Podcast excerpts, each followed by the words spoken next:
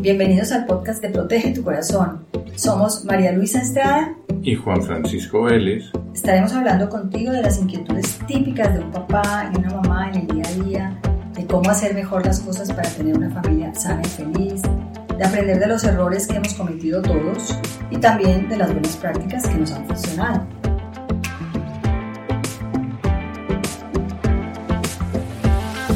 Si tienes menos de 20 años de casado, este podcast es para ti, porque hoy vamos a hablar de un tema que te va a interesar.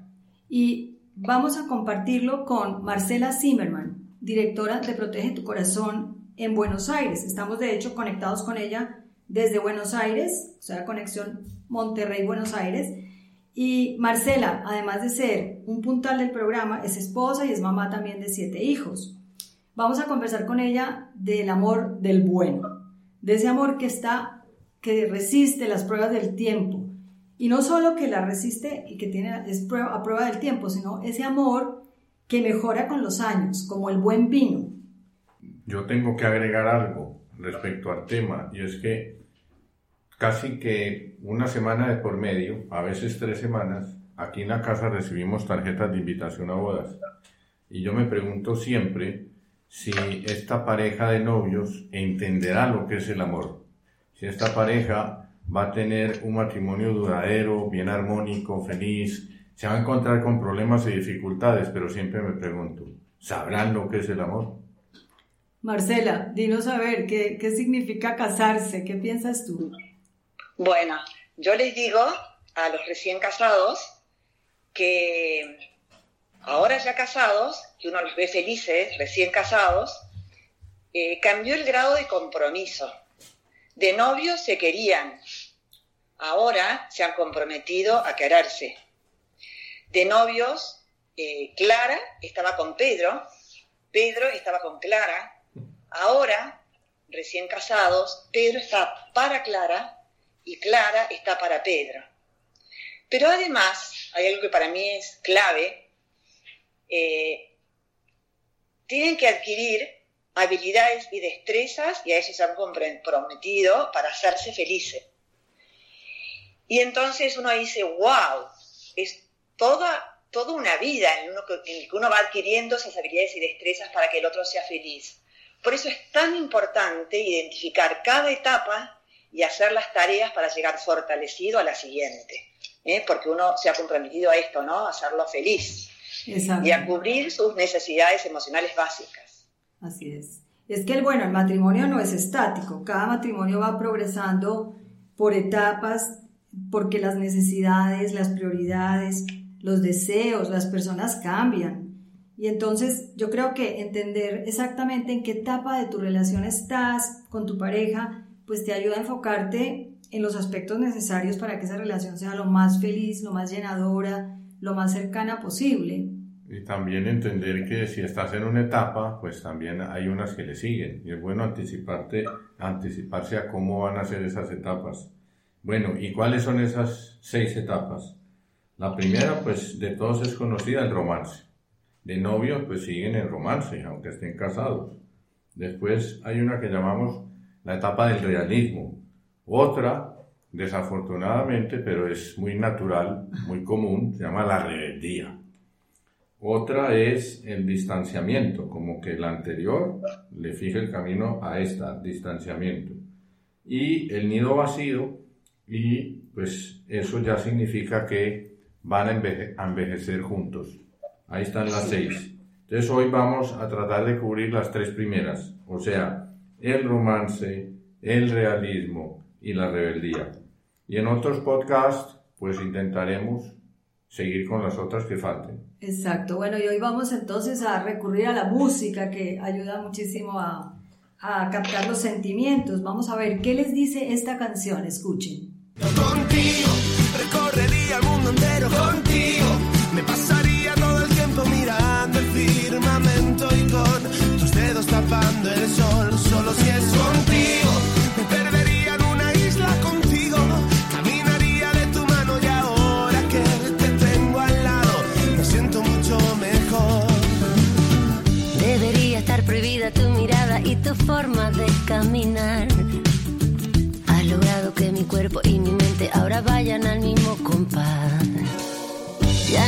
en este mundo la manera para separarme de ti.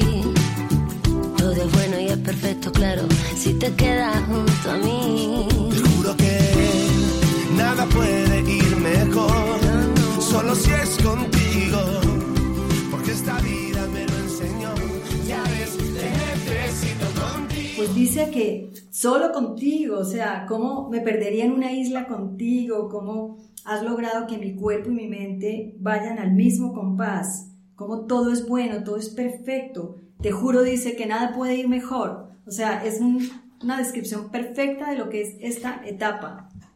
Porque en esta etapa la pareja está viviendo pues momentos felices, todo es bueno, se ríen por todo, se abrazan, se dejan caer juntos en el sofá. Bueno, eh, en la primera etapa del romance hay un cóctel de hormonas que hace que mueras de amor. La pasión es muy fuerte. Eh, el romance y la gran atracción refuerzan el compromiso. Esto que yo les dije antes, se muere de amor. Es como una mezcla de hormonas, es una mezcla de hormonas, de tres hormonas, y es como un estado alterado de la mente. A mí siempre me sorprendió mucho cuando mis hijos, yo tengo siete hijos, eh, bueno, seis se casaron, y yo los observaba con mucho detenimiento cuando volvían de la luna de miel. Estaban como, no sé, en un mundo diferente, con una sonrisa que no se les borraba nunca, una alegría y todo era perfecto. Este estado alterado, alterado de la mente como que genera eh, un vínculo muy fuerte entre los dos y, aumenta la confianza. Esto es muy bueno porque se empieza como a construir una, eh, una fidelidad muy grande, si, si además se van haciendo las tareas, y se van grabando a fuego esos primeros recuerdos que sirven para más adelante, que después ya vamos a ver. No importa lo que digan tus amigos, que haya un montón de ropa tirada en el piso, en el baño, él no tiene defectos y ella tampoco. Así es. Ahora, esta pasión se mantiene por sí misma, por sí misma, solamente seis meses. Por eso es tan importante hacer las tareas, porque si yo no hago las tareas cuando baja esta pasión, no tengo recursos para eh, trabajar mi matrimonio, para seguir adelante con esa emoción tan fuerte que me mantenía tan unida, ¿no? Exacto. Y entonces como que la mente y el corazón, y esto es muy importante, están muy abiertos a nuevos hábitos que ayudan a la convivencia, como nunca más se va a volver a repetir. Estás tan muy motivado y tan feliz que lo que él te pide, vos lo haces sin esfuerzo, ¿no? Y entonces ahí, pues es bueno decir que, eh, como es una etapa, como dices tú, Marcela, tan abierta a darse gusto, y además emocionalmente hay como una disposición potentísima, eh, tienen que fortalecer mucho el sentido de nosotros. Y Claro. eso significa que, por ejemplo, eh, no es que tomen distancia con, con los suegros, el papá, la mamá, los primos, los cuñados, etcétera, sino que ojalá que no haya dependencia económica de ellos, porque eso puede afectar, y, lo sabemos porque hemos visto muchos casos, esa unidad, además la independencia que están creando, están construyendo, y evitar eh, la intrusión de cuñados o de personas ajenas a ese matrimonio que les quite la paz. Y también tienen que cuidar su tiempo, porque no dejarse absorber ni por los amigos o por los compromisos o la misma familia de sangre, porque la pareja es lo primero. Esto no quiere decir que se van a aislar, sino que van a cuidar mucho eso porque es lo que les va a dar como el cimiento de largo plazo de todo lo que viene. Y hay algo muy importante, y es que, que no se guarden nada. Si alguno tiene del otro un comentario, pues pensará, no, es que si se lo digo, entonces se va a herir. No, es que estamos recién casados y ya empecé a criticar. No, no se trata de eso. Se trata es de hacerle ver cosas que al otro, por algún motivo, pues no le molestan, eh, no le gustan del todo, y decírselo con suavidad, con cariño, con una sonrisa. Y si aprenden a comunicarse de esa manera, Entonces, en el mediano y largo plazo, cuando ya las dificultades que ahora veremos que vienen en las otras etapas, pues ya han aprendido a abrir su intimidad, a decirse las cosas y a escuchárselas. Ahora, en esta etapa, un peligro puede ser pensar que la vida es un romance, más bien, que esto es un romance de película, como eterno, como donde nada se daña, nada se envejece, nadie se cansa, nadie tiene un atasco, a nadie se le quiebra un vaso, o las sábanas están todavía impecables como nuevas, las, las paredes también están sin ningún rasguñito. O sea, así son las películas, porque son puros escenarios, pero en la vida real, pues ya esto no es así. Entonces es un riesgo en esa etapa, pues creer que vamos a seguir como en película. Aunque aparece, parece una película, pues ya hay que ir aterrizando a la realidad. Es un poco como que la, la realidad va tocando a la puerta, ¿no? Claro, y el peligro, lo que vos decías, María Elvisa, es pensar que es algo mágico. Exacto. O sea, es muy importante en etapa trabajar y hacer las tareas para llegar fortalecidos a la etapa del realismo, sí. donde me doy cuenta que me casé con un ser humano. Exacto. Y, esto por qué? Porque las hormonas sientan cabeza. De golpe descubrís que el ronquido te despierta. Antes te hacía gracia o te divertía. Él descubre que ella es cero eh, variedad a la hora de hacer los menús que no es tan perfecta con el cuidado de la ropa, que de golpe las camisas no llegan tan planchadas y él se, se desilusiona mucho con esto. Pero además aparecen los reclamos, eh, el mal humor, porque él se fue toda la mañana a jugar al fútbol y yo me quedé solo en casa, trabajando, haciendo las tareas de la casa.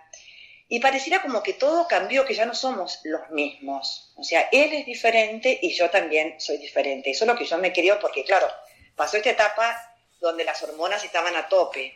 Y lo bueno de esta etapa es que es cuando de verdad empiezas a construir la realidad de tu matrimonio. Eh, claro, este, y esta etapa es más o menos entre los tres años y los diez de, estar casados, ¿no? Claro. Ahora, creo que volvemos aquí a la música. Esta canción me parece que describe perfectamente lo que está pasando aquí. Escuchémosla. Él trabaja hasta tarde para que a ella no le falte nada. En su nido de amor ella lo espera enamorada. Él a veces se olvida de las fechas importantes. Las facturas no esperan y él siempre es muy responsable. Pero ella siente que el amor se está apagando y que algo se está acabando, la pasión se congeló. Se Y ella quisiera decirle, ella le quiere decir, que le hace falta un beso, que le dé una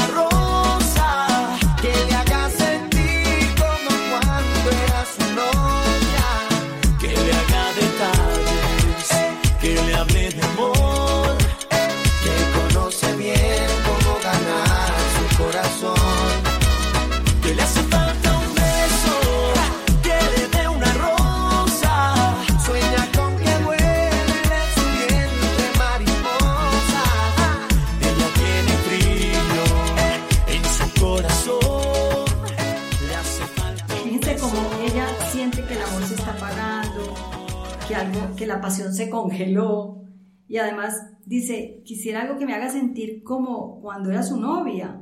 Entonces, fíjense qué importante es en esta etapa y en todas las que siguen, seguir como si fueran como un eterno noviazgo, pero aterrizado, aterrizado. Es decir, seguir con esos detalles que uno tenía, con esa ilusión que uno ponía en una salida en el noviazgo, cómo se arreglaba uno para ver al novio o a la novia, cómo era puntual en las citas, cómo, no sé, tanto, no, no es tanto ni siquiera regalos materiales, son esos detalles del día a día, ¿no? Que van alimentando la relación. Entonces, ese consejo, que es un consejo que lo hemos escuchado mucho, o sea, seguir como de novios, seguir siendo como novios, pues fíjate aquí en la canción lo resalta la letra, ¿no?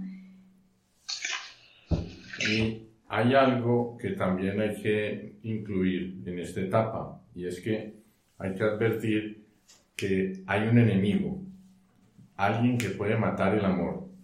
Y entonces voy a recurrir aquí como a un símil en el que los antivalores están reunidos Y esos antivalores lo que quieren es matar el amor a todo el mundo. Y los otros antivalores lo saben. Entonces sale el odio que dice, tenemos que matar el amor. Entonces todos se frotan las manos porque el amor siempre les, les causa problemas. Y el odio pide voluntarios para ir a matar al amor. Entonces el primero que se levanta es el egoísmo y dice, yo mismo mataré el amor. Y dos meses más tarde viene y dice, no he podido matar el amor. Y después es la envidia, tampoco pudo. Y la avaricia también lo intenta y pierde el tiempo, porque el amor es más fuerte que todos esos antivalores. Y en una nueva reunión, el odio dice, yo mismo iré a matar, el amor. Y pasa un mes, dos, cuatro, cinco meses, y cuando estaba el amor casi muerto, se recupera. Y finalmente es el odio el que se fue decepcionado. Reúne entonces a todos los antivalores y les dice que no había podido vencer al amor. Pasan más meses y un día el odio vuelve a convocar a todos los antivalores a una reunión extra urgente y durante la reunión aparece otro antivalor caminando lentamente y en sus brazos llevaba el cuerpo sin vida del amor lo pone en una mesa, hace como que se va y de repente el odio le pregunta, ¿quién eres tú que has podido matar el amor? Y se destapa y dice, soy la rutina, la única que puede matar al amor. Entonces, ya que sabemos cuál es el antivalor que más poder tiene frente al amor, yo me puse a consultar una vez en el diccionario lo que significaba la palabra rutina y viene del francés routine, que quiere decir pasar siempre por el mismo sitio.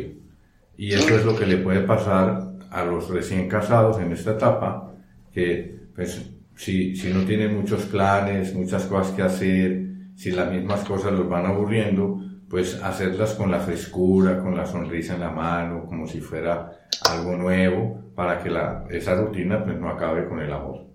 A mí me encanta una escena de la película de Shrek, no me acuerdo si es la 2 o 3, no me acuerdo bien, pero el hecho es que él aparece haciendo las mismas cosas, la escena nos va repitiendo, ¿no? Que está cambiando pañales, que está sacando la basura, que le da un beso a la esposa, y todos los días lo mismo, lo mismo, lo mismo, lo mismo, hasta que ya está aburridísimo de hacer lo mismo, está haciéndolo cada vez con menos amor, con menos detalle, y es, es evidente, así pasa, ¿no? O sea, uno realmente va perdiendo el interés porque también va dejando de ponerle el amor, la novedad a cada detalle, ¿no? Bueno, y, entonces, ¿cuáles son las tareas en el realismo? Es importante, eh, yo a veces digo, ¿no? Hacer como una lista de cosas para sorprenderlo al otro, ¿no? Para evitar la rutina. Entonces, ¿qué es lo que le gusta? Y sueña con ir al cine. Bueno, un día lo sorprendo con unas entradas y vamos al cine juntos o le encanta ir al golf y a mí no me gusta tanto, pues bueno, lo acompaño para hacerle el gusto, lo voy sorprendiendo con pequeños detalles. O él cae con un ramo de flores que me encantan. Y entonces, bueno, cambió el día, ¿no? Exacto. Y, o sea, como pequeños detalles que nos unan y que vayan como siendo ese baúl de los recuerdos. Y Aceptar que... que ningún matrimonio es perfecto, porque cuando uno tiene alguna dificultad, mira al de al lado y dice, bueno, este no es como el mío, bueno, en realidad nunca compararse, ¿no? Se comparan las cosas, pero nunca las personas. Y pensar que el defecto es una parte de esa persona al que yo estoy enamorado, no es la persona, es una partecita. Tener como una fuerte voluntad para ir aceptando esos defectos y más que tratar de querer cambiarlo, a ver qué puedo mejorar yo de mis defectos personales. Y algo para mí que es clave, aprender lo que es la buena comunicación. Alguien una vez me dijo que la buena comunicación es como un violín bien afinado, es un placer. Bueno, y la buena comunicación es como un hábito que se va aprendiendo, uno tiene que entrenarse y practicarlo. Y entonces, respecto a la buena comunicación, yo les quería contar el caso de Esteban y Teresa. Esteban me cuenta un día que hubo un punto de quiebre en su relación con Teresa, porque la comunicación se estaba volviendo muy tensa. Mi esposa Teresa era muy asertiva para decir las cosas, y yo tendía a dejar de pedir lo que necesitaba, el pantalón roto, eh, ir al cine juntos, me lo callaba, no expresaba mis expectativas, y empecé a tener resentimientos con ella y a frustrarme. Por otro lado, no era fácil manejar las otras fuentes de estrés como el trabajo, los niños, la maestría de Teresa. Me enojaba y le escapaba a lo que me pasaba. Huía. Finalmente decidí volverme más asertivo, como que aprendí de Teresa y esto cambió las cosas. Sin una buena comunicación hubiera sido imposible manejar tanta presión. Y él concluye su cuento, ¿no? Valió la pena el esfuerzo adaptarnos. Y entonces también a mí me parece que es como muy importante conversar para contarnos cuáles son nuestras expectativas respecto al trabajo, al dinero, al sexo, al afecto que nos vamos dando, al tiempo juntos, a la educación de los chicos, una tantas cosas, ¿no? Que uno tiene que, que son prioridades en el matrimonio y que uno tiene que ir conversando.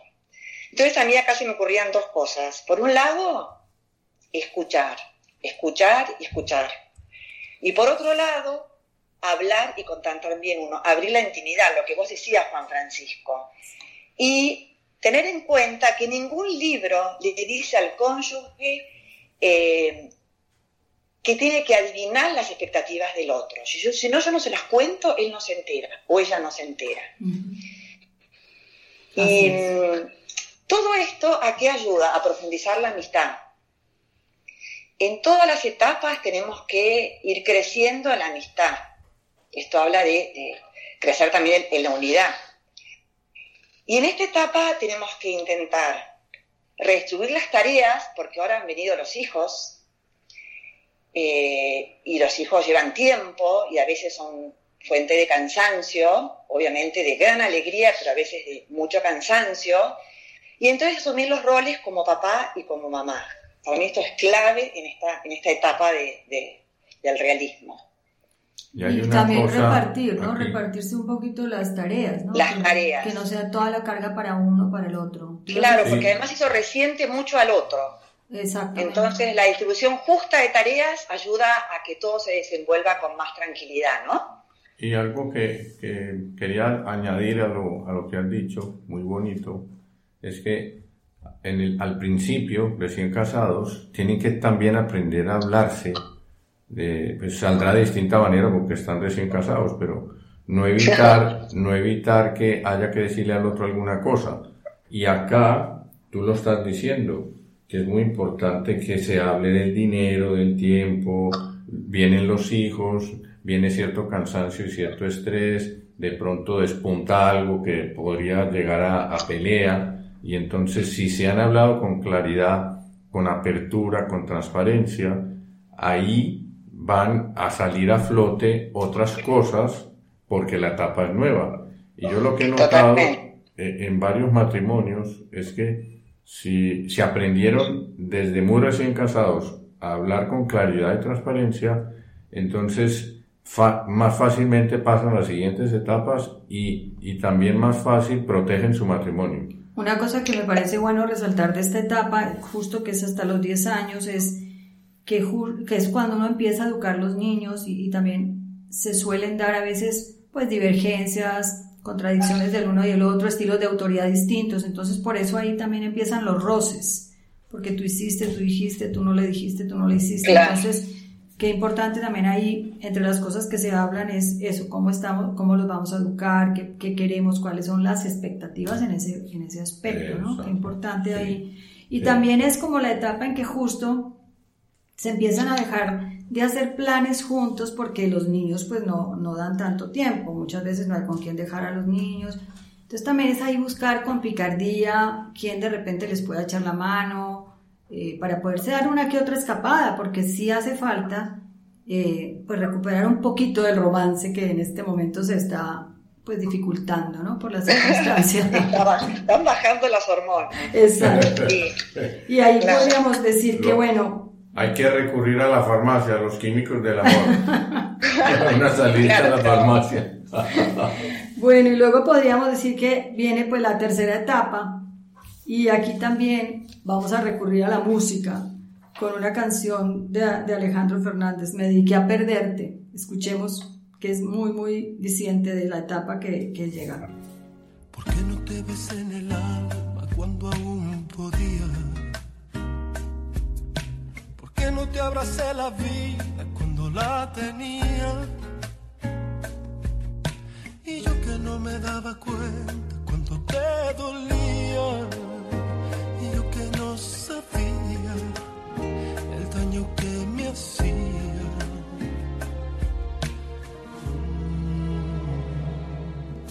¿Cómo es que nunca me fijé que ya no sonreías? Y que antes de apagar la luz ya nada me decías. Que aquel amor se te escapó, que había llegado el día, que ya no me sentías,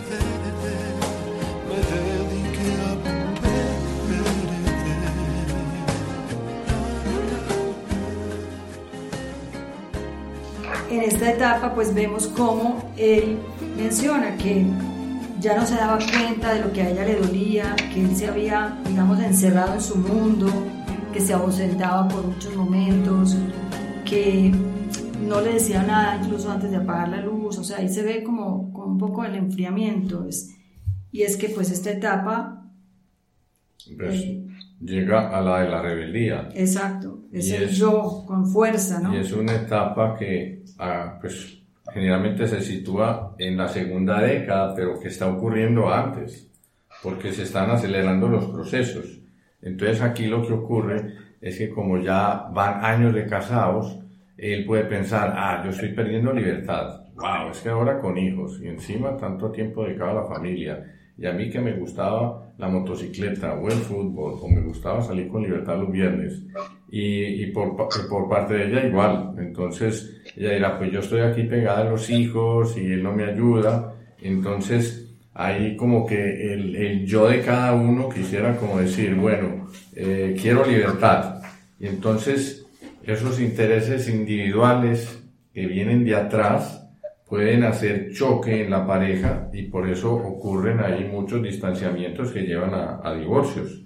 Esta Entonces, etapa es más o menos entre los 10 y los 20 años, aunque Eso. como dijiste puede que se adelante, ¿no? O Sí, sea, la segunda sí. década, pero mm, yo veo que se está adelantando. Mm, Pero puede ser que ahí ya haya hijos de, de 10 años, de 18. Sí. Ujú. Entonces aquí, pues también, aquí me acuerdo de algo, de, de un matrimonio que conocimos, que a él le gustaba justamente la motocicleta y le encantaba salir todos los fines de semana.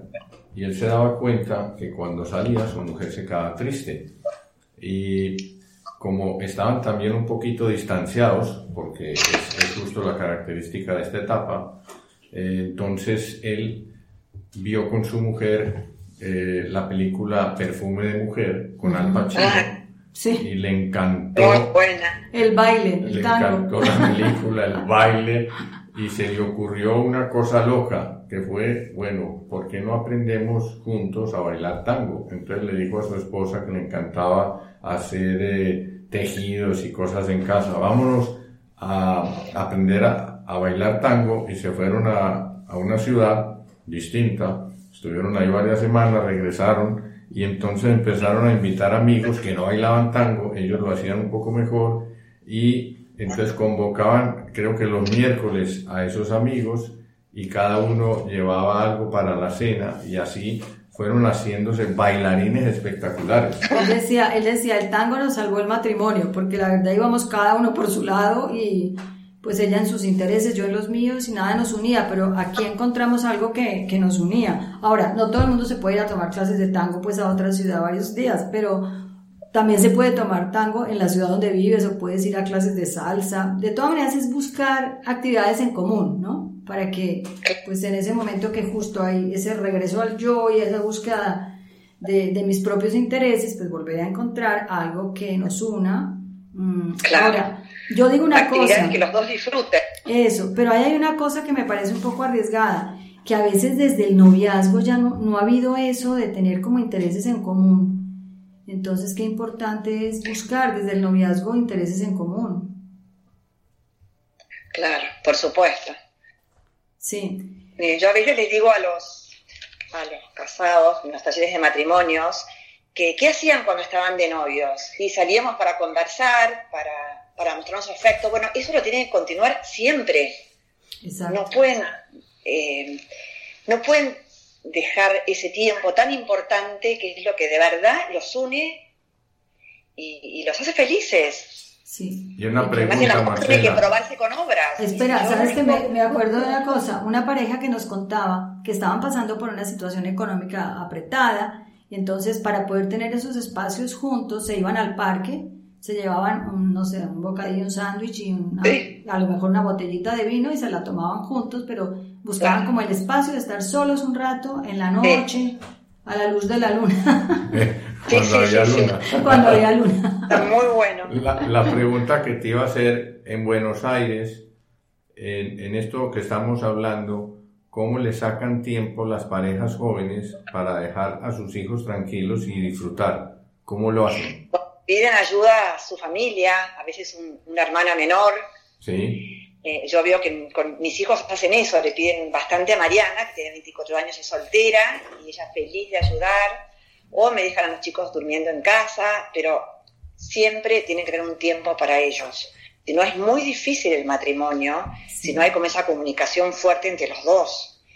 Y, y- y planeada, porque vos decís, si no pasa el tiempo, pasa una semana, pasa otra, pasa el mes, y no sabemos qué ha pasado este mes, qué le ha pasado a cada uno.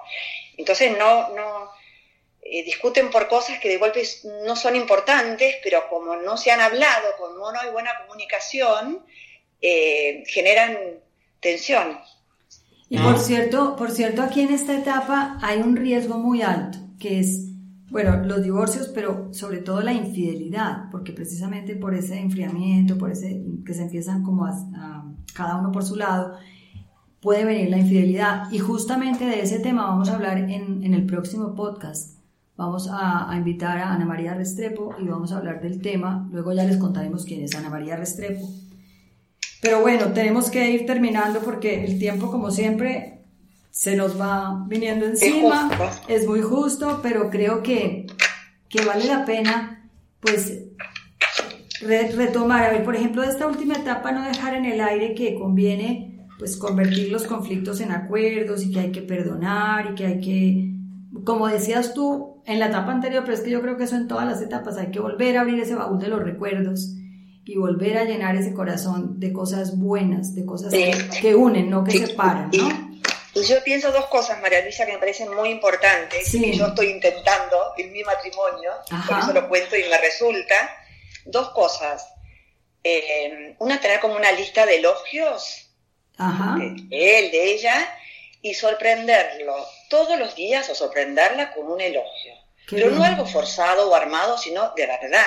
Yo tengo que ir descubriendo toda esa parte de la, de la que yo me enamoré eh, y volver a enamorarme. Y en segundo lugar, debemos ser muy agradecidos siempre. Un detalle de uno con el otro, el estar juntos, el salir a caminar, eh, el contarnos un problema. Bueno, gracias por la confianza. Eh, ser como muy agradecidos. Eso también une mucho en el matrimonio, ¿no? Buenísimas ideas, buenísimas, me encanta. Ah, pues yo ya, enton- ya entiendo por qué José está como tan cambiado, Marcela.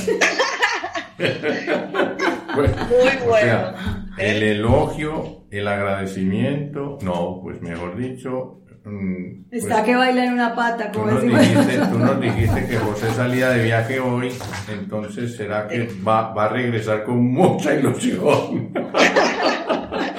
Claro, Bueno, pues nada. No, lo mejor es que él no se da cuenta, ¿eh? Eso está bueno. bueno, porque también uno se enamora de esas cosas buenas que son reales, pero a veces uno no se las dice. Exacto, es Sí. verdad, es verdad. Sí, está mejor así, que no sea tan, tan, como que no se note tanto, que sea muy natural. Bueno, Bueno. pero uno, uno ya no es tanto. Así es. Ay, Marcela, muchas gracias por, por acompañarnos y bueno, estarás con nosotros muchas veces No, más. gracias a ustedes. O sea, esta es la primera, la la primera, próxima. la primera Muy de bueno. muchas. Y bueno, pues Gracias. nos despedimos. En un próximo podcast les seguiremos contando de las otras cuatro etapas. Si tú conoces a parejas que lleven más de 20 años de casados, pues ese va a ser el podcast para ellas, porque ya vamos a hablar de etapas que son después de los 20 años. De modo que estén muy pendientes, síganos en las redes sociales, acuérdense, arroba protege dos corazón y también en la web www.protegetucorazon.com. Y hasta la próxima.